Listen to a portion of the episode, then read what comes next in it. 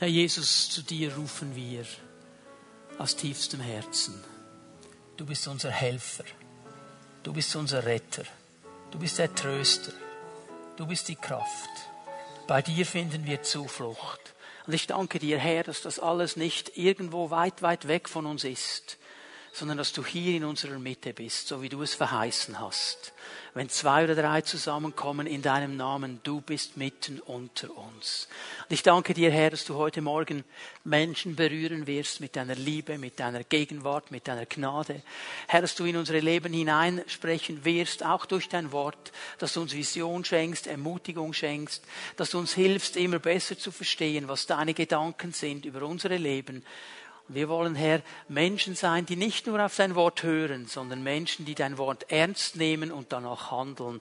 Täter des Wortes, so wie du es uns sagst. Und ich danke dir, dass du uns dabei hilfst. In Jesu Namen. Amen. Bitte nehmt doch eure Plätze ein.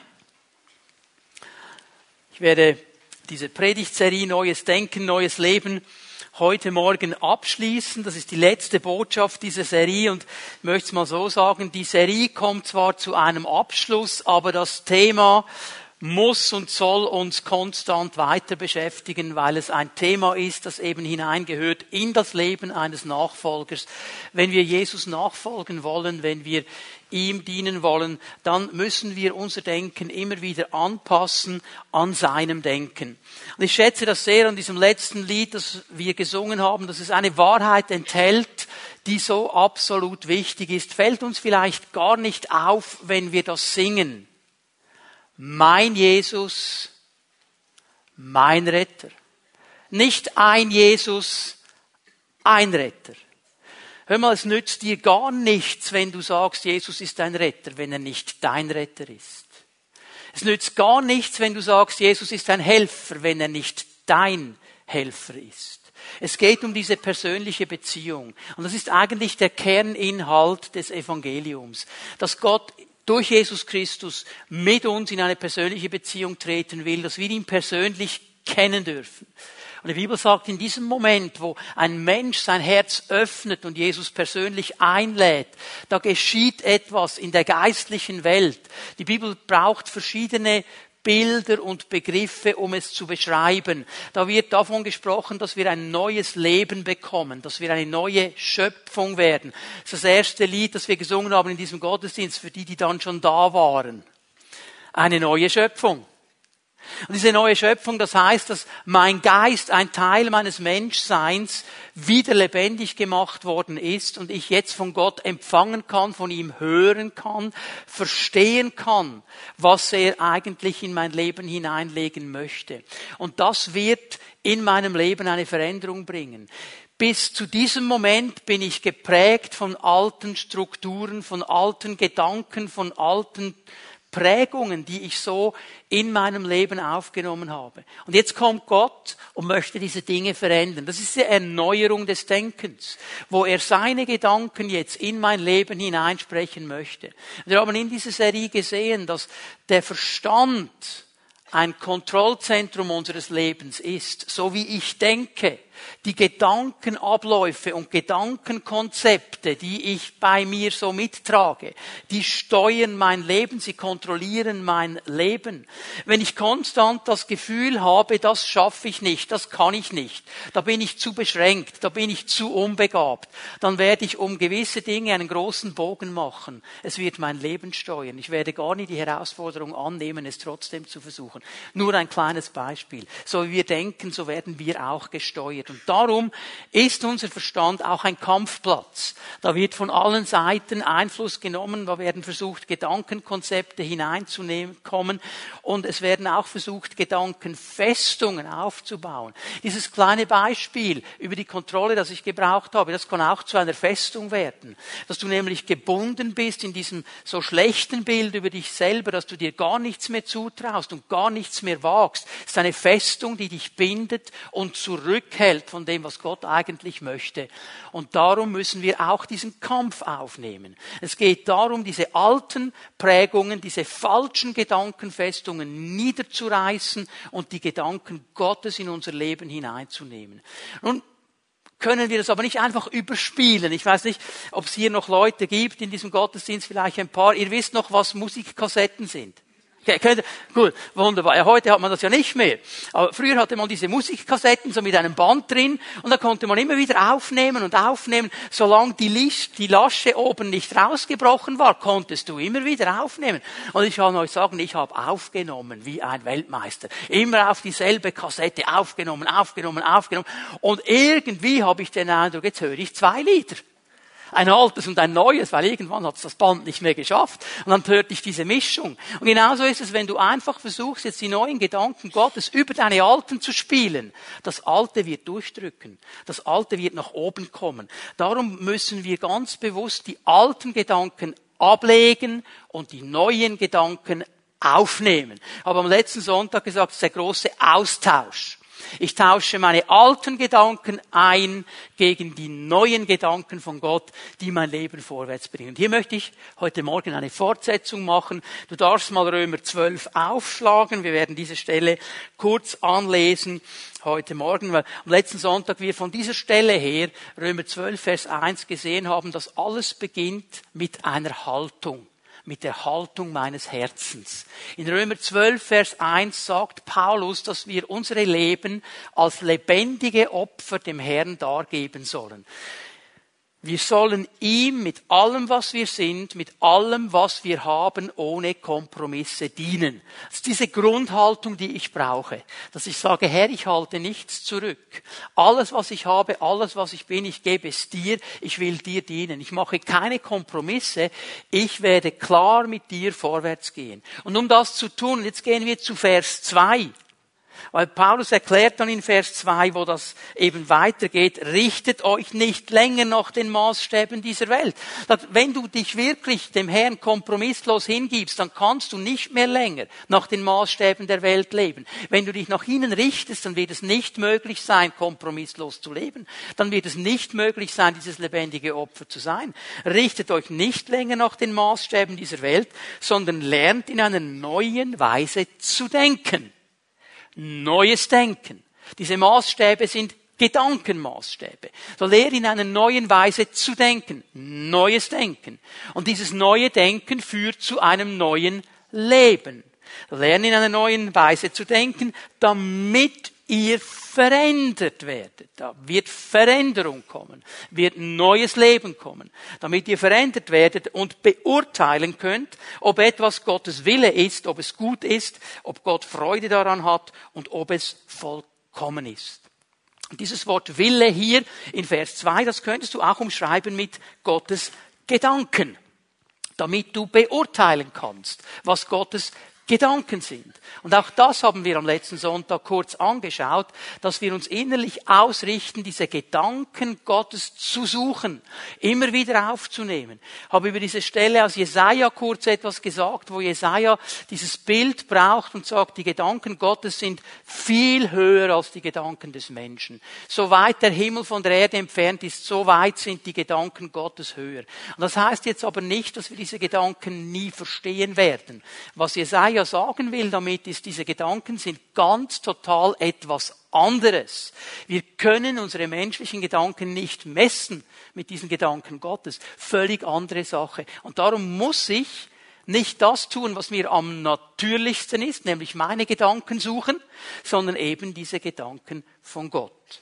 Und dann habe ich euch gesagt, werden wir über Gedankenkonzepte nachdenken. Es sind insgesamt vier Gedankenkonzepte, die ich euch weitergeben möchte. Ich bin mir bewusst, man könnte viel mehr noch dazu sagen, man könnte viel andere Gedankenkonzepte noch nehmen. Ich habe mich für diese vier entschieden, weil ich im Gebet empfunden habe, es sind diese vier, die das Wesentliche auf den Punkt bringen und vor allem sind es diese vier, von denen ich wirklich von ganzem Herzen glaube, dass der Herr sie uns als Pfimi Bern ganz bewusst ans Herz legen will. So das geht also auch uns als lokale Gemeinde sehr stark etwas an. Und das erste Gedankenkonzept, das haben wir letzten Sonntag noch mitgenommen. Gott hat einen Plan für unsere Leben. Er hat einen Plan für unsere Leben. Was geschieht, ist nicht einfach Zufall. Es ist ein Plan Gottes. Und dieser Plan Gottes ist ein guter Plan. Er hat gute Gedanken über uns. Er will uns eine Zukunft geben. Er will uns eine Hoffnung geben. Er hat ein Drehbuch geschrieben über dein Leben, über mein Leben. Und er möchte, dass wir in dieses Drehbuch hineinkommen und unsere Leben an diesem Plan Gottes ausrichten. Und die anderen drei Gedankenkonzepte, die ich euch heute Morgen gebe, die haben alle mit diesem Plan im letzten zu tun. Die sind innerlich verbunden. Das werden wir merken, wenn wir jetzt miteinander in diese drei Gedankenkonzepte hineingehen. Und das erste, das ich euch heute Morgen zeigen möchte, das zweite insgesamt, ist schon eine ziemliche Herausforderung. Und ich habe dem Herrn gesagt, Herr, wenn ich einen Weihnachtswunsch habe, mein Weihnachtswunsch wäre, dass jeder Einzelne, der hier in diesem Gottesdienst sitzt, und jeder, der das Livestream jetzt anschaut und jeder, der nachher das YouTube noch anschaut, in welcher Sprache auch immer er es das anschaut, dass er diesen Gedanken wirklich mitnimmt und versteht und zu seinem Gedanken macht. Was ist dieses Gedankenkonzept? Mein Leben, meine Lebenssituation wird nicht von Umständen bestimmt. Ich sage es noch einmal.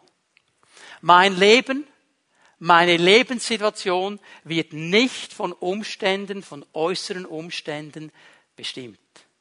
Wir sind ganz schnell, wenn irgendetwas schief läuft, wenn irgendetwas nicht so ist, wie wir uns vorstellen, dass es sein sollte, den Umständen die Schuld zu geben, den anderen Menschen die Schuld zu geben, dem Chef, der es wieder nicht gecheckt hat, wie er es machen sollte. Ich meine, der Chef sollte doch sehen, dass ich das beste Pferd im Stall bin. Also nicht das, das am meisten Mist macht, sondern eben das Beste, weil ich die beste Arbeit leiste. Und jetzt gibt er allen eine Lohnerhöhung, nur mir nicht. Der checkt's nicht. Und er ist schuld daran, dass ich meiner Frau jetzt kein Weihnachtsgeschenk geben kann. Schatz, ich kann dir nichts schenken, Chef hat mir keine Lohnerhöhung gegeben. Er ist schuld. Oder der Nachbar, der immer nervt. Oder der Kerl, der dir auf der Straße die, die Vorfahrt abgenommen. Alle anderen sind schuld, dass es dir mies geht. Das ist die erste Konsequenz des Sündenfalls. Lass uns schnell zurückgehen ins Paradies wo diese Sünde geschehen ist, wo diese Grenzübertretung geschehen ist, wo der Mensch sich entschieden hat, das Gebot Gottes nicht mehr zu halten. Und Gott kommt. Und schau mal, das ist heute auch noch so. Hey, hab doch nicht das Gefühl, du kannst die Gebote Gottes einfach übertreten und der kommt nie. Er kommt. Und er nimmt uns in Verantwortung. Und er geht zum Mann. Und er sagt, Adam, was ist hier los? Was ist hier geschehen? Ich nehme dich in die Verantwortung. Was macht Adam? Die Frau, die du mir gegeben hast. Schuldverlagerung. Sofort. Sie ist schuld. Sie ist schuld. Ich habe nichts gemacht, sie war's. Und die Frau hat ganz schnell gelernt und hat gesagt, nein, nein, die Schlange war's. Sofort mitgemacht. Verstehen wir? Schuldverlagerung. Das geschieht ganz schnell. Alle anderen sind schuld. Alle Umstände sind schuld.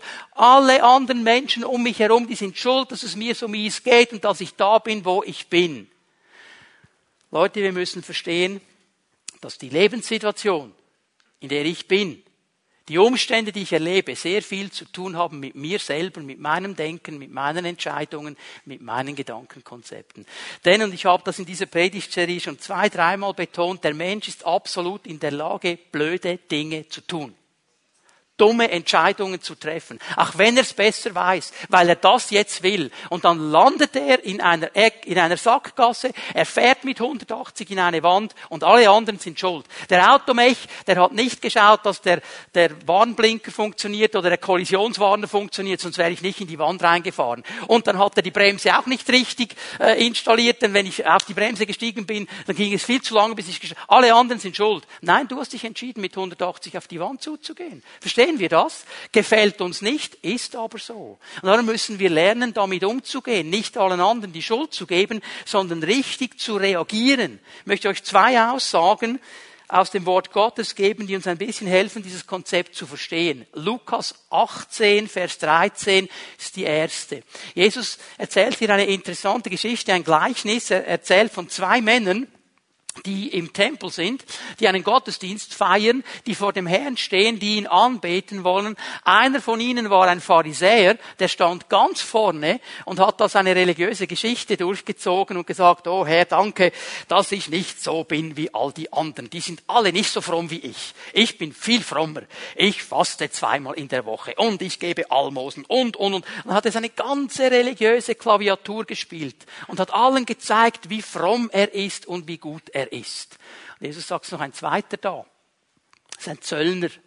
Zöllner waren nicht beliebt. Zöllner waren ausgestoßen. Wer als Zöllner gearbeitet hat, war ein ausgestoßener Mensch. Mit dem wollte man keine Gemeinschaft haben.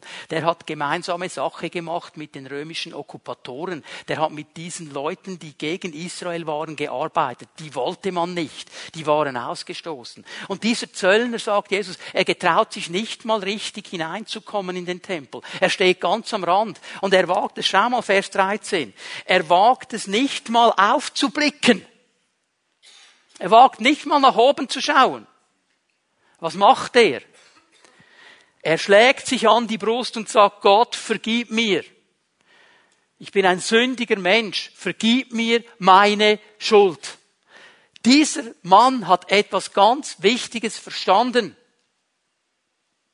dass er nie bestehen kann vor Gott dass er in seinem Leben Entscheidungen getroffen hat, die ihn in Lebenssituationen hineingebracht haben, die nicht gut waren. Und er weiß, es sind nicht die anderen, die schuld sind. Er kann nicht sagen, Herr, du weißt, wie es ist. Mein Vater hat mich gezwungen, Zöllner zu werden. Und meine Schwiegermutter auch. Die haben mich gedrängt. Ich wollte das gar nicht. Die sind schuld und jetzt lehnen mich alle ab. Das war seine Entscheidung. Er hätte es nicht machen müssen. Das war seine Entscheidung. Und er versteht hier, Herr, es gibt nur einen, der mir helfen kann. Und das bist du. Jetzt bitte lass mich das ganz klar sagen. Wenn du dich durch deine Entscheidung irgendwo in eine Sackgasse manövriert hast, wenn du in einer Lebenssituation bist, da sind vielleicht Schulden, weil du blöde finanzielle Entscheidungen getroffen hast. Du hast diesem Typen geglaubt, der dir gesagt hat, hey, dieses Geschäft ist absolut genial. Komm, nimm einen Kredit auf. Investiere 40.000. In sechs Monaten wirst du Millionär Millionär sein. Und er hat dir das alles erklärt. Und sorry, du warst so blöd und hast den Kredit aufgenommen, um nach sechs Monaten zu merken, vergiss es. Funktioniert nicht. Aber die 40.000 Kredite sind da und die musst du zurückbezahlen. Jetzt bitte hör auf, den anderen die Schuld zu geben. Du hast die Entscheidung getroffen. Hallo, seid ihr noch da? Mhm. Ich weiß, von was ich rede. Ich habe diese Blödheit gemacht. Und ich habe dann lange geblutet dafür. Habe den Herrn noch nicht gekannt. Aber ich habe wirklich geglaubt, jetzt werde ich Millionär mit diesem Business. Das hat nicht funktioniert. Aber die Schuld war da. Und ich konnte nicht den anderen die Schuld geben. Ich habe die Entscheidung getroffen. Ich ging zu dieser Bank. Ich habe den Kredit aufgenommen. Es war meine Entscheidung. Und hier sehen wir die Konsequenz davon. Hey, wenn du durch deine Entscheidung irgendwo in der Sackgasse bist, irgendwo in eine Wand reingerannt bist, es gibt nur eine Antwort. Tu Buße vor Gott. Tu Buße vor Gott.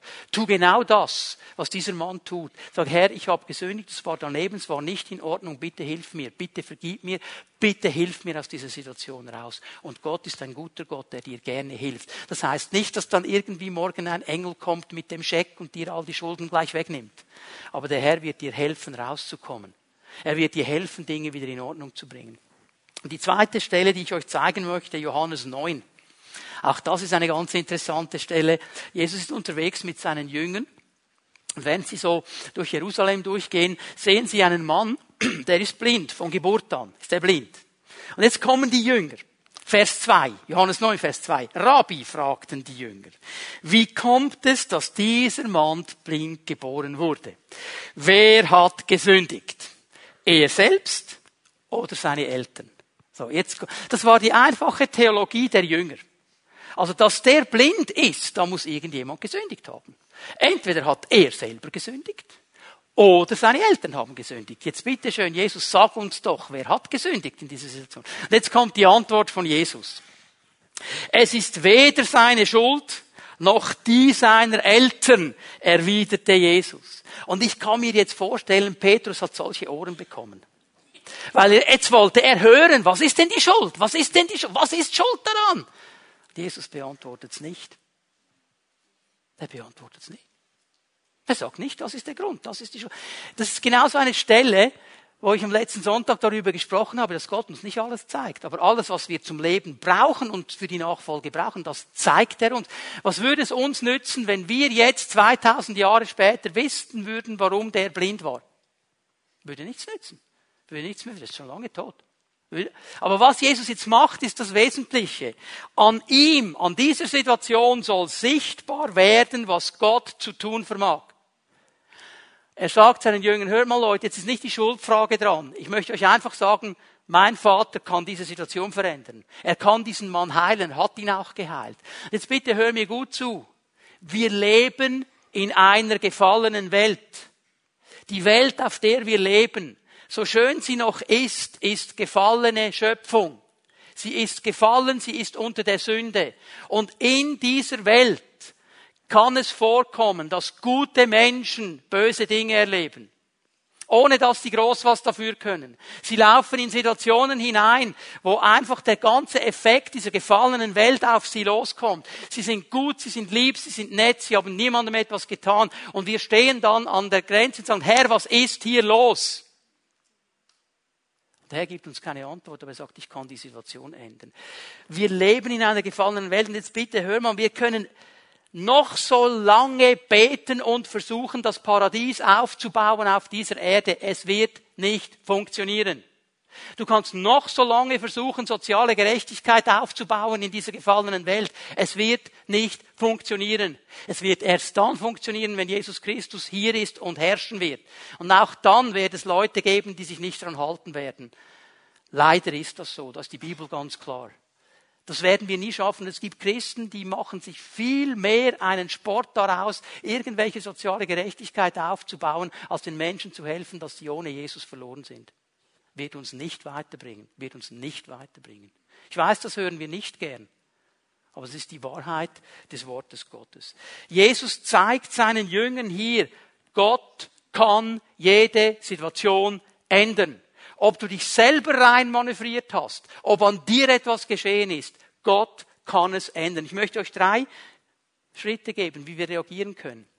Also ich gehe mal davon aus, dass der eine oder andere hier ist heute Morgen, der sagt, boah, ich lebe in so einem Umstand, in so einer Lebenssituation. Da ist etwas, das mir gar nicht gefällt, das macht mir völlig Mühe was kann ich jetzt tun? Wie soll ich reagieren? Und das Erste, was wir tun müssen, ist, dass wir diese Umstände, die ganze Verzweiflung, der ganze Schmerz, das ganze Unverständnis, dass wir Dinge nicht einordnen können, wir bringen es zu Gott, ohne ihn anzuklagen. Und das ist das Wichtigste, dieser Nachsatz. Ohne ihn anzuklagen. Wir öffnen unsere Herzen vor Gott und sagen, Herr, ich verstehe es nicht, Herr, es tut mir weh, Herr, es ist mühsam, Herr, ich weiß nicht, wie es weitergeht, ich bringe es jetzt einfach dir. Und ich sage nicht, Herr, du bist schuld. Warum hast du mich nicht gewarnt? Warum hast du mich nicht anders geführt? Wieso hast du mir keinen Engel geschickt? Wieso hast du nicht durch deinen Geist? Wieso hast du nicht? Sondern Herr, ich weiß, du bist der Einzige, der das verändern kann. Wir sind so schnell im Anklagen, auch im Gott anklagen. Leute, das wird uns nicht weiterbringen. Wir sind nicht in der Position, Gott anzuklagen. Amen.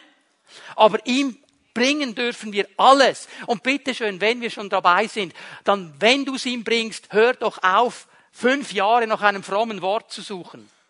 Red doch einfach, wie der Schnabel gewachsen ist. Du schockierst ihn doch nicht. Er weiß es ja eh, was in deinem Herz. Sag es doch einfach. Herr, es ist über meinen Hals. Ich weiß nicht mehr, wie es geht. Ich saufe hier ab. Hilf mir bitte. Ich check's nicht. Darfst du ihm sagen, er ist nicht schockiert. Er ist nicht schockiert. Aber ich klage ihn nicht an. Weil er ist der Gott, der gesagt hat, ich habe einen Plan für dein Leben. Und er gesagt hat, es sind gute Gedanken. Ich gebe dir eine Zukunft, ich gebe dir eine Hoffnung. Und wenn ich etwas brauche in so einer Situation, dann ist es eine Zukunft und eine Hoffnung, dass der Herr sagt, es geht weiter, egal wie die Situation ist. Das ist das Erste. Und das Zweite, was ich sicherstellen muss, und ich spreche jetzt ganz bewusst mal in eine Situation hinein, wo du in einer schlechten Situation, in einer schlimmen Situation bist, wo du verletzt worden bist, weil andere Menschen sich an dir versündigt haben weil Umstände geschehen sind, wo andere Menschen gegen dich vorgegangen sind, wo Vertrauen gebrochen wurde, wo gelogen wurde, wo betrogen wurde, wo schlimme Dinge gesehen sind, weil andere Menschen sich nicht an das gehalten haben, was man sich daran halten sollte. Und du warst das Opfer. Und du bist das Opfer, ja, in einem gewissen Sinne. Aber bitte hör auf, Opfer zu bleiben. Hör auf, Opfer zu bleiben. Weil ich sage dir jetzt eines und ich sage es dir ganz klar, du musst vergeben und loslassen, sonst wirst du nie frei werden. Weil diese Situation, die geschehen ist, und ich verniedliche sie nicht, und ich belache sie nicht, und ich sage nicht, es ist nicht schlimm. Ich weiß, was Menschen anderen Menschen antun können und wie weh das tut. Ich mache hier keine Witze über diese Dinge. Aber ich sage dir einfach wirklich, aus meinem tiefsten Herzen, wenn du nicht vergeben kannst und loslassen kannst, wirst du immer gebunden sein. Dann wird dich diese Situation, die da geschehen ist, vor 10, 20, 30, 40 Jahren, dein Leben lang verfolgen und du wirst nie frei sein. Und du wirst nie in das hineinkommen, was Gott eigentlich möchte. Und du kannst zurückschauen und sagen, wenn das nicht geschehen wäre, dann, wenn das nicht geschehen wäre, dann, wenn das nicht geschehen wäre, dann, nützt überhaupt nichts. Wir beten ja so gerne das Vater unser und vergib uns unsere Schuld, wie auch wir vergeben unseren Schuldnern. Genau darum geht es. Auch sagen zu können, Herr, ich vergebe, ich lasse los. Ja, es war fies, es war gemein, es tut weh, aber ich vergebe ihm, ich vergebe ihr, ich lasse los, ich will nicht gebunden sein. Ich darf es dem Herrn bringen. Ich vergebe, ich lasse los und dann tue ich etwas Drittes. Ich halte fest an der biblischen Wahrheit. Was ist die biblische Wahrheit? Ich gebe euch nur zwei Stellen hier. Eine aus dem vielleicht schönsten aller Psalmen, aus Psalm 23, Vers 4. Selbst wenn ich durch ein finsteres Tal gehen muss, wo Todesschatten mich umgeben. Dieser Mann der gesagt hat, der Herr ist mein Hirte, mir wird nichts mangeln. Er, der Herr, führt mich auf frische Auen. Er führt mich zum frischen Wasser. Er lässt meine Seele zur Ruhe kommen. Er tut all diese genialen Dinge. Dieser selbe Mensch sagt, aber es gibt Situationen, da muss ich durch ein finsteres Todestal. Da muss ich durch ein dunkles Tal. Leute, haben wir dieses Tal gerne? Nein, aber manchmal müssen wir da durch. Wir müssen da durch. Und ich lasse jetzt mal dahingestellt, warum du da drin bist. Es fällt mir nur eines auf, wenn du mal Psalm 23 genau liest. Vers 1, Vers 2, Vers 3, da geht es immer um den Herrn. Der Herr tut, der Herr macht, der Herr bringt, der Herr versorgt, der Herr tut. Ab Vers 4 geschieht etwas anderes. Jetzt ist plötzlich der Mensch in der Aktion. Ich wandere im finsteren Tal. Ob du jetzt selber da reingemarschiert bist oder aus irgendeinem anderen Grund da drin bist, ich möchte dir eines sagen. Halte fest an dieser Wahrheit, ich fürchte mich vor keinem Unglück. Denn du, Herr, bist bei mir. Dein Stock und dein Hirtenstab geben mir Trost. Du bist nicht alleine in diesem Tal.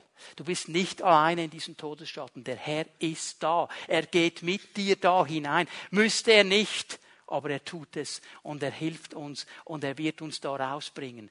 Halte fest daran. Dann Römer 8, 28. Ich weiß, über diese Stelle wurde schon so viel gesagt, aber es ist eine biblische Wahrheit. Eines aber wissen wir, wie Paulus nur schon beginnt. Eines aber wissen wir. Als würde er sagen, Römer, vergesst alles, aber das nicht. Das müsst ihr wissen. Müsst ihr wissen. Alles trägt zum Besten derer bei, die Gott lieben. ist das, was Gott sagt. Alles. Alles. Sie sind ja in Übereinstimmung mit seinem Plan berufen. Lass mich kurz bei diesem Wort Plan bleiben. Über das haben wir am letzten Sonntag gesprochen. Gott hat einen Plan für mein Leben. Und wir haben eine Illusion. Wir denken, Plan Gottes heißt, es muss mir immer gut gehen. Es muss immer alles total cool sein. Ich muss immer nur Rückenwind haben, nie Gegenwind. Die Sonne muss immer scheinen und zwar genau in meiner angenehmen Temperatur. Bei mir wäre es so zwischen 25 und 28 Grad. Das ist angenehm, wunderschön. Und der Herr stellt dann meinen Thermostat immer schön so ein und es geht immer alles gut und wenn irgendwas mal anders ist, wenn jemand an meinem Thermostat dreht und plötzlich sind es nur noch 15 Grad, dann bin ich nicht mehr im Plan Gottes. Krise. Völlig falsch. Illusion. Hör mal, wenn Gott sagt, ich habe einen Plan für dein Leben, dann hat er auch diese Momente mit einkalkuliert. Dann weiß er, auf dieser Straße, auf diesem Weg wird es auch gewisse Schlaglöcher geben. Die hat er nicht unbedingt da rein platziert, aber er weiß, sie werden kommen. Und wenn wir an ihm festhalten, dann werden wir da auch durchkommen. Denn derselbe Herr hat gesagt, und ich werde es nicht zulassen, dass meine Erwählten über ihr Maß versucht werden. Und mit jeder Versuchung werde ich einen Ausweg bereiten. Nur wir sind manchmal dann so nervös und so im Stress, dass wir den Ausweg Gottes gar nicht mehr suchen, weil wir es selber versuchen zu machen und dann werden wir untergehen. Aber wenn wir lernen zu verstehen und dieses Gedankenkonzept in unser Denken aufzunehmen, meine Lebenssituation ist nicht abhängig von den Umständen, ist nicht abhängig von anderen Menschen, denn ich habe einen Herrn, der in jeder Situation treu bei mir sein wird und mir helfen wird und die Kraft hat zu helfen, dann wird mein Leben in eine andere Richtung gehen. Ich gehe zu einem nächsten Gedankenkonzept, miteinander verbunden. Weil Gott einen Plan hat mit meinem Leben, ist meine Lebenssituation nicht abhängig von Umständen, weil Gott mein Versorger ist. Das ist das nächste Gedankenkonzept. Gott ist mein Versorger. Matthäus 6, Vers 33 kannst du aufschlagen. Matthäus 6, Vers 33. Ich möchte es hier ganz klar sagen. Meine Versorgung ist nicht abhängig von der Wirtschaft. Meine Versorgung ist nicht abhängig von meinem Vermögen.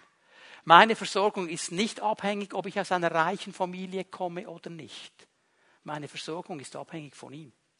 Und von ihm ganz alleine. Matthäus 6, Vers 33. Es soll euch zuerst um Gottes Reich und Gottes Gerechtigkeit gehen, dann wird euch das Übrige alles dazugegeben. Wenn wir kompromisslos mit dem Herrn vorwärts gehen, wenn wir sein Reich suchen, seine Gedanken suchen, seine Gerechtigkeit suchen, dann sagt der Herr, dann könnt ihr sicher sein, ich werde mich um alles andere kümmern. Alles, was ihr wirklich braucht, nicht alles, was wir wollen, alles, was wir brauchen das wird euch dazugegeben werden. Ihr werdet, ihr werdet nicht zu kurz kommen. Und es geht hier nicht einfach nur um den Bereich des Materiellen. Es geht um viel, viel mehr. Es geht um mein ganzes Leben. Nicht einfach nur, okay, der Herr wird mich dann materiell versorgen. Er wird mich mit allem versorgen, was ich brauche. Mit Gunst, mit offenen Türen, mit Ausrüstung, mit Weisheit, mit Kraft, mit allem. Mit allem. Er ist mein Versorger für mein ganzes Leben. Ich muss verstehen, Gott versorgt gerne, weil er ein Geber ist. Das ist sein Wesen. Das ist sein Charakter. Und darum ist es ein Grundprinzip seines Reiches. Und wenn ich in diesem Reich leben will, dann muss ich diese Gedanken verstehen. Ich muss sein Wesen verstehen. Übrigens, Weihnachten hat zu tun mit Geschenken. Also jetzt denk nicht gleich an den Christbaum und das, was drunter liegt für dich. Ich wünsche dir, dass du ein tolles bekommst. Aber es beginnt mit dem Geschenk, das Gott uns gemacht hat. Das feiern wir nämlich an Weihnachten. Dass Gott uns Menschen, die wir es nicht verdient hätten, das größte und schönste Geschenk gemacht hat, das er je gegeben hat, seinen eigenen Sohn. Das ist Weihnachten. Er ist ein Geber. Johannes 3, Vers 16. So sehr hat Gott die Welt geliebt, dass er seinen einzigen Sohn gab. An Weihnachten ist er gekommen, damit jeder, der an ihn glaubt, nicht verloren geht, sondern ewiges Leben hat. Gott hat begonnen mit diesem Geben. Das ist sein Wesen, das ist sein Charakter. Und darum nimmt er das hinein in sein Reich. Du kannst Lukas 6, Vers 38 mal aufschlagen. Ich gebe euch ein paar bekannte Bibelstellen. Wir müssen immer wieder an diese Dinge erinnert werden. Das ist Grundprinzip und Kultur des Reiches Gottes. Gebt und es wird euch gegeben werden. Ein volles Maß wird man euch in den Schoß schütteln, ein reichliches Maß bis an den Rand gefüllt und überfließend, denn das Maß, das ihr verwendet, wird auch bei euch verwendet werden. Oh, da könnte man jetzt ganz viel dazu sagen. Aber merkt ihr, wie das weggeht an dieser Logik der Welt? Wenn ich etwas weggebe, habe ich weniger. Wenn ich etwas weggebe, ist ja klar, ich habe es weggegeben, habe ich weniger. Ganz logisch. Aber der Herr sagt, nein, nein, nein, wenn du weggibst, wirst du mehr haben.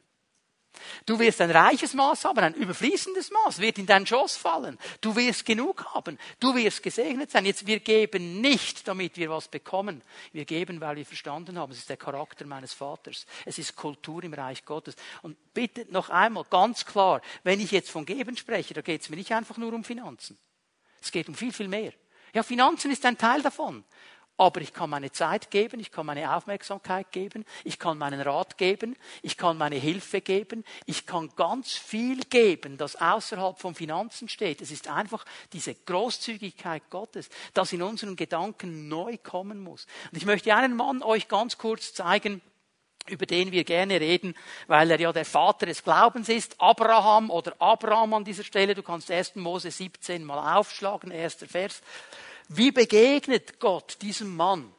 Diesem Mann, den wir heute den Vater des Glaubens nennen. Wir werden auch gleich sehen, warum er eben Vater des Glaubens ist. Übrigens, wenn ich bei ihm bin, darf ich noch eine zweite Illusion mal ansprechen, die wir oft haben als Christen. Die Illusion nämlich, dass Gott alle fünf Minuten zu mir reden muss und wenn er das nicht macht, stimmt etwas nicht. Da ist etwas nicht in Ordnung. Da bin ich irgendwie nicht mehr im Flow. Dann bin ich out of tune. Dann bin ich, irgendwas muss nicht stimmen. Muss ich mehr beten, mehr fasten, mehr weiß ich was, okay? Also, wenn du mal einen Vers nach oben gehst, letzter Vers von Kapitel 16. 1. Mose 16, letzter Vers. Haben wir eine Altersangabe von Abraham. 86 war er. Da ist Gott ihm begegnet. Jetzt gehen wir zu Vers 1, Kapitel 17. Als Abraham 99 Jahre alt war, okay, wie viele Jahre waren das? 86 zu 99? 13 Jahre. Offensichtlich Funkstelle. 13 Jahre. Gott hat gesagt, jetzt lasse ich den mal machen. Vergesst ihn schon nicht, aber muss nicht dauernd kommen. 13 Jahre später kam er. Und dieser Abraham hatte keine Bibel, die er nehmen konnte. Er konnte nicht die Psalmen lesen, wie wir es heute können. Er konnte nicht die Evangelien lesen, die waren noch gar noch nicht geschrieben. Verstehen wir? Er war einfach nur in dieser Beziehung mit Gott. 13 Jahre Sendepause. Und du hast eine Krise, wenn er mal 15 Minuten nichts sagt halt doch einfach fest an ihm. Er redet dann schon, wenn es wichtig ist. Als Abraham 99 Jahre alt war, erschien der Herr dem Abraham und sprach zu ihm, ich bin El Shaddai. Wandle vor mir und sei vollkommen. Gott stellt sich mit diesem Namen El Shaddai vor. Das ist ein interessanter Begriff und da gibt es viele Auslegungen. Ich möchte es mal so zusammenfassen. El Shaddai ist die Allmacht Gottes die Allgenügsamkeit Gottes. Er kann alles, er hat alle Kraft, er hat alle Ressourcen. Er ist der Gott, der mehr als genug ist und mehr als genug hat.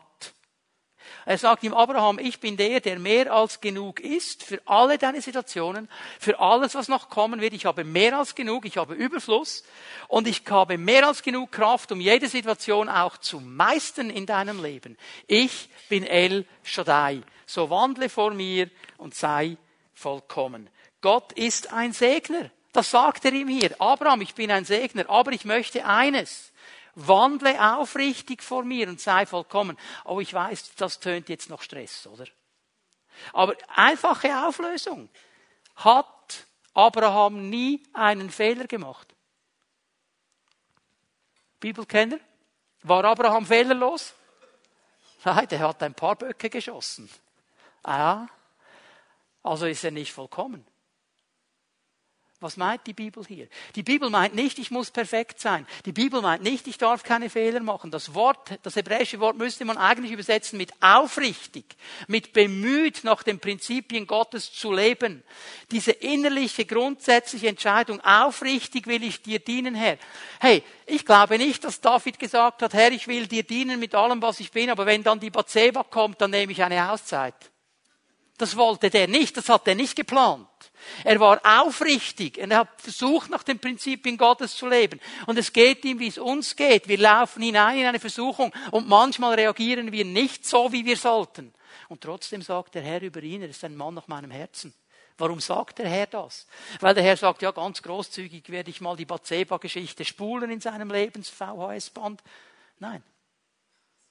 Ich sehe, dass er es aufrichtig meint, über sein ganzes Leben gesehen. Er ist Mensch und macht Fehler. Also darum geht es hier. Der Herr sagt, du, ich bin El Shaddai, sei einfach aufrichtig vor mir. Und warum ist dieses Prinzip wichtig und wie können wir es leben? Hier ein paar Bibelstellen, ich werde nicht zu lange dranbleiben, wir haben oft über diese Dinge geredet. Sprüche 3, Vers 9. Ehre den Herrn mit deinem Gut und mit den Erstlingen deines ganzen Ertrags. Wenn wir dem Herrn ohne Kompromisse nachfolgen wollen, wenn wir seine Gedanken suchen, wenn wir sagen, er hat einen Plan für mein Leben, wenn wir sagen, mein Leben ist nicht abhängig von Umständen und Gott ist ein Versorger, dann ist es doch ganz normal, dass ich ihn ehre mit dem Ersten, was ich an Einkommen habe, dass ich ihm das gebe, dass ich ihm sage, das gebe ich dir. Das ist mein Anteil an dich. Und schau mal Vers 10, dann füllen sich deine Speicher bis an den Rand, deine Kelten laufen über von Most. Dasselbe Prinzip. Hier ist nicht gemeint, dass wir geben, um zu bekommen. Und jetzt sagen natürlich einige, ja, ja, ja, Moment, das ist ja Gesetz und das ist ja ah, ah, ah, ah, Zehnte und so. Gut, dass du diese Frage stellst. Hebräer 7, Vers 1. Lass uns mal anlesen, was hier geschieht. Was wissen wir denn von Melchisedek? Er war, wie es in der Schrift heißt, König von Salem und Priester des höchsten Gottes. Als Abraham siegreich vom Kampf gegen die Könige zurückkehrte, ging, so wird uns berichtet, Melchisedek ihm entgegen und segnete ihn. Und Abraham gab ihm den zehnten Teil von allem, was er erbeutet hatte. Der Name Melchisedek bedeutet König der Gerechtigkeit und König von Salem bedeutet König des Friedens. Ich werde es mal von hinten ein bisschen aufrollen. Wer ist der König der Gerechtigkeit? Wer? Wer ist der König des Friedens? Okay. Wem ist Abraham hier begegnet? Eigentlich ist er Jesus begegnet. Okay? Jesus kommt ihm entgegen. Was macht Abraham? Er ehrt ihn mit den Erstlingen seines Einkommens, mit dem Zehnten. Und Leute, liebe Bibelkenner, das ist lange bevor irgendein Gesetz nach Israel gekommen ist. Das ist ein Prinzip Gottes. Okay? Mehr sage ich dazu gar nicht. Es geht um Großzügigkeit. Es geht darum, andere zu segnen. Ich gebe euch zwei Bibelstellen, schreibt sie euch auf. Sprüche 22, 9. Sprüche 22,9 und Sprüche 28, 27. Hier ist unsere Großzügigkeit angesprochen gegenüber anderen Menschen auch. Menschen, die nicht so viel haben wie wir, die in einer Notsituation sind. Menschen, die irgendwo unterdrückt sind. Wir sollen einfach großzügig sein. Das heißt nicht, dass du jetzt herumgehst und irgendwie mit weiß ich was für Noten um dich wirbst und immer noch zwei Sandwiches in der, in der Tasche hast, wie so der Cowboy früher mit den Pistolen wenn einer kommt, boah, boah, kannst du ihm sofort Sandwiches geben. Darum geht es nicht, okay? Verstehen wir? Es geht um diese innere, bin ich bereit, großzügig zu sein, weil du Herr großzügig bist. Es wird mein Segen sein. Weil ich weiß, was dein Plan für mein Leben. Weil ich weiß, mein Leben ist nicht abhängig von den Umständen und von anderen Menschen, denn du bist mein Versorger. Und weil du großzügig bist mit mir, will ich großzügig sein, weil ich dann gesegnet bin. Und dann will ich noch etwas verstehen. Ich gehe zum letzten Punkt für heute. Ich gebe mich nicht mit dem Mittelmaß zufrieden. Ich werde gleich erklären, was ich damit meine. Ich gebe mich nicht mit dem Mittelmaß zufrieden. Das ist auch ein Gedankenkonzept Gottes. Es hat zu tun mit der Stellung, die Gott uns gegeben hat, hat zu tun mit unserer Berufung, mit unserer Autorität. Und mir fällt auf, wir in der Schweiz, vielleicht weil wir ein neutrales Land sind, wir sind gerne so im Mittelmaß drin. Wir möchten nicht zuvorderst sein, auch nicht zu hinterst, so schön mittendrin, in der Mitte, im Mittelmaß, da falle ich gar nicht auf, da bin ich mit allen anderen zusammen und Gott fordert uns eigentlich heraus, nicht mit dem Mittelmaß zufrieden zu sein. Und ich möchte euch das zeigen anhand eines Mannes, auch aus dem Alten Bund, weil im Alten Bund ja diese Bilder kommen, die so stark sind. Sein Name ist Daniel. Und ich weiß, es ist schon lange her, aber Anfang dieses Jahres, im Januar, haben wir eine Predigtserie begonnen gehabt über Daniel. Wir viel über ihn gesehen haben, okay? Daniel, ein großer Staatsmann, ein Prophet, ist ein riesengroßes Vorbild. Ist als Sklave ohne seine Familie in Babylon in einem Umfeld, das nicht seinen Glauben teilt, das gegen seinen Glauben vorgeht. Er ist weit weg von Israel, dem Ort seiner Bestimmung. Und eigentlich geht es uns genauso. Wir leben in dieser gefallenen Welt, aber eigentlich, geistlich gesehen, leben wir wo? Im Reich Gottes, im Himmel. Gott sagt in Epheser 2, ihr seid eigentlich geistlich versetzt. Natürlich, im Natürlichen sind wir noch hier, aber unsere Stellung, unsere Autorität, wie Daniel, einem fremden Land. Und wir leben auch in einer Gesellschaft, die nicht unbedingt auf uns gewartet hat und sagt, es ist so toll, dass ihr an Jesus glaubt. Wenn du heute an Jesus glaubst und das noch sagst, was das würdest du ein Schimpfwort sagen, so schauen dich die Menschen zum Teil an. Okay? Wir haben genau diese Situation. Und was hat Daniel gemacht? Er war ja ein junger Mann. Der hat sich hingesetzt und hat geweint und gesagt, Herr, es ist so unfair. Ich bin so jung und ich bin noch nicht mal richtig erwachsen. Jetzt bin ich in diesem fremden Land und ich bin ein Sklave und Mami und Papi sind nicht da und alle sind fies zu mir und wollen Dinge von mir, die ich gar nicht will. Es ist so gemein, es ist so gemein. Das hat er nicht gemacht. Was hat er gemacht? Er hat sich in dieser Situation ausgestreckt nach dem Wirken Gottes. Er hat sich nicht der Masse der anderen Israeliten angepasst, sondern ist aus der Masse herausgestochen. Warum? Weil er wusste, aber Gott hat einen Plan für mein Leben. Und mein Leben ist nicht abhängig von den Umständen. Und er ist mein Versorger. Ich muss mich um nichts anderes kümmern, als ihm zu dienen. Und dieser Daniel wird folgendermaßen beschrieben. Daniel 5, Vers 12. Ein außergewöhnlicher Geist, Verstand, und die Fähigkeit, Träume zu deuten, Rätsel kundzutun und Knoten zu lösen, haben sich bei Daniel gefunden.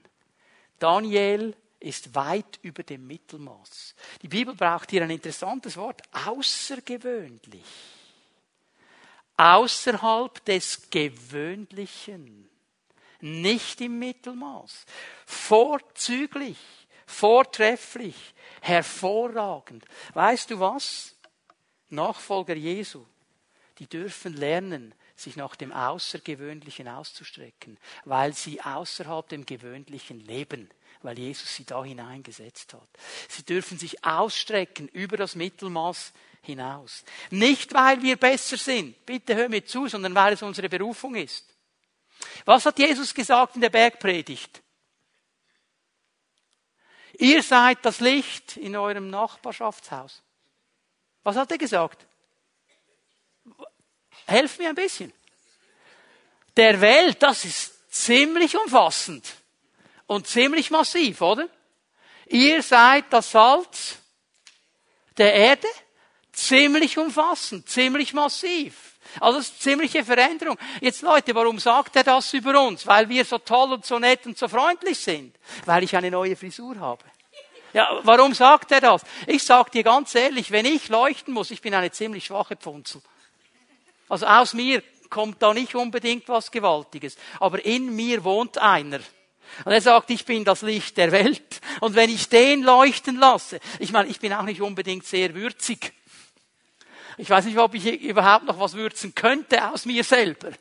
Aber in mir lebt die beste Würze, die es gibt. Darum sind wir nicht Mittelmaß. Darum geben wir uns nicht zufrieden mit dem Gewöhnlichen und dürfen das Außergewöhnliche suchen, weil Jesus uns dazu berufen hat. Philipper 2, Vers 14. Paulus erklärt den Philippen, wie sie das schaffen können. Verbannt alle Unzufriedenheit und alle Streitsucht aus eurer Mitte. Eigentlich müsste man sagen, verbannt alles Murren. Alles Murren. Und wisst ihr, uns geht es so gut in der Schweiz. Uns geht es genial gut in der Schweiz. Eigentlich haben wir ja alles. Eigentlich haben wir es genial. Aber wisst ihr, dass uns sofort das Haar in der Suppe auffällt? Egal wie mikroskopisch klein das ist. Es ist wie wenn jemand ein mega Vergrößerungsglas nehmen würde und du siehst dieses kleine Haar und dein ganzes Leben ist nur noch miserabel. Ich habe ein Haar in der Suppe. Drei Liter Suppe, ein Haar, mein Leben ist vorbei, ich kann nicht mehr glücklich werden. Und das wird so groß. Und dann reden wir darüber. Und der Nachbar sagt, ja was, ich habe zwei drin. Und der dritte hat fünf. Und der vierte das ganze Tuppe. Und wir schaukeln uns gegenseitig irgendeine Unzufriedenheit. Und dann kommt was dazu. Diese Streitsucht ist eigentlich das Wort Zweifel und im Zusammenhang Zweifel an Gott. Wir fangen an, irgendeine kleine Sache, die uns stört, irgendwas, das jetzt nicht gerade so ist, wie ich es mir wünsche, groß zu machen und dann zweifeln wir an Gott. Und wo bist du überhaupt? Wieso lässt du das zu, dass in meiner Suppe ein Haar ist? Das ist ein Weltuntergang. Was ist überhaupt los? Ich zweifle daran, dass du wirklich mein Versorger bist. Ich zweifle daran, dass du einen Plan hast für mein Leben. Wenn du einen Plan hättest für mein Leben, du hättest das gesehen und du hättest mir eine andere Suppe gegeben. Und es wird groß und größer. Und wir werden nicht glücklich. Wir werden nur frustriert sein. Weil wir immer nur das sehen, was wir nicht haben. Und vergessen, was wir haben. Und Paulus sagt, Leute, das müsst ihr verbannen aus eurer Mitte. Weg damit. Warum? Ihr sollt ein tadelloses Leben führen, das in keiner Weise vom Bösen beeinflusst ist. Wenn ihr als Kinder Gottes mitten in dieser verdorbenen und heillosen Welt vorbildlich lebt, werdet ihr unter euren Mitmenschen wie Sterne am Nachthimmel leuchten dann werdet ihr ziemlich außergewöhnlich sein. Weil dann wird etwas leuchten. Weil ihr euch ausrichtet auf mich. Weil ihr euch ausrichtet. Auch hier wieder, wenn er sagt, tadelloses Leben, Vorbild sein und so weiter. Es geht nicht um perfekt. Es geht nicht um perfekt. Es geht aber um dieses aufrichtige Entscheiden, Herr, das will ich, so viel an mir liegt. Ich weiß, ich mache Fehler, aber meine Entscheidung, ich will das, Herr. Ich will so ein Stern sein, ich will leuchten, ich will, dass Menschen dich sehen in mir, dass sie nicht mich sehen, dass sie dich sehen. Und dann werden wir hineinkommen in diesen Plan. Gott hat uns berufen, wir sind sein Volk. Wir sollen ihn sichtbar machen. Das ist unser Auftrag. Das ist unser großer Job. Es ist einfach, sich in der Mittelmäßigkeit zu verstecken. Es ist einfach, einfach mitzulaufen. Und dann sich nicht nach den Zielen Gottes auszustrecken. Gott hat einen Plan und er hat mehr mit deinem Leben vor, als du dir vielleicht jetzt noch denken kannst und vorstellen kannst. Ich möchte dich ermutigen, diesen Plan aufzunehmen. Hast du verstanden, wirklich verstanden, dass dein Leben, mein Leben nicht von den Umständen bestimmt wird. Du bist nicht ein Spielball von Umständen, von anderen Menschen. Ja, wir leben in einer gefallenen Welt, aber wir haben einen Herrn, der alle Kraft und alle Macht hat. Hast du verstanden, dass Gott der Versorger deines Lebens ist? Dass er nicht nur jeden Mangel ausfüllen kann, sondern dich auch ausrüsten kann mit aller Kraft, mit aller Weisheit, mit allem, was du brauchst? Haben wir das wirklich verstanden? Wenn diese Gedankenkonzepte wirklich Wurzeln fassen können in uns, wenn sie mehr sind als einfach nur ein theologisches Gedankenkonzept. wenn sie meine Praxis werden, dann kann ich mutig gegen jede Mittelmäßigkeit angehen. Weil ich weiß, Herr, du hast einen Plan mit meinem Leben. Das ist nicht Mittelmäßigkeit. Es ist außergewöhnlich, weil du außergewöhnlich bist. Und ich glaube, das ist die Herausforderung, die Gott uns als Pfimi Bern mitgeben möchte. Dass wir lernen, da wo wir sind, aus dem Mittelmaß herauszukommen aus dem Gewöhnlichen herauszukommen, im Außergewöhnlichen zu leben, können wir nicht aus uns, aber er in uns kann es. Und es beginnt mit dieser Aufrichtigkeit meines Herzens, zu sagen, Herr, das ist das, was ich möchte. Ich lade euch ein, dass wir aufstehen miteinander. Die Lobpreiser werden nach vorne kommen, werden Jesus noch einmal anbeten miteinander.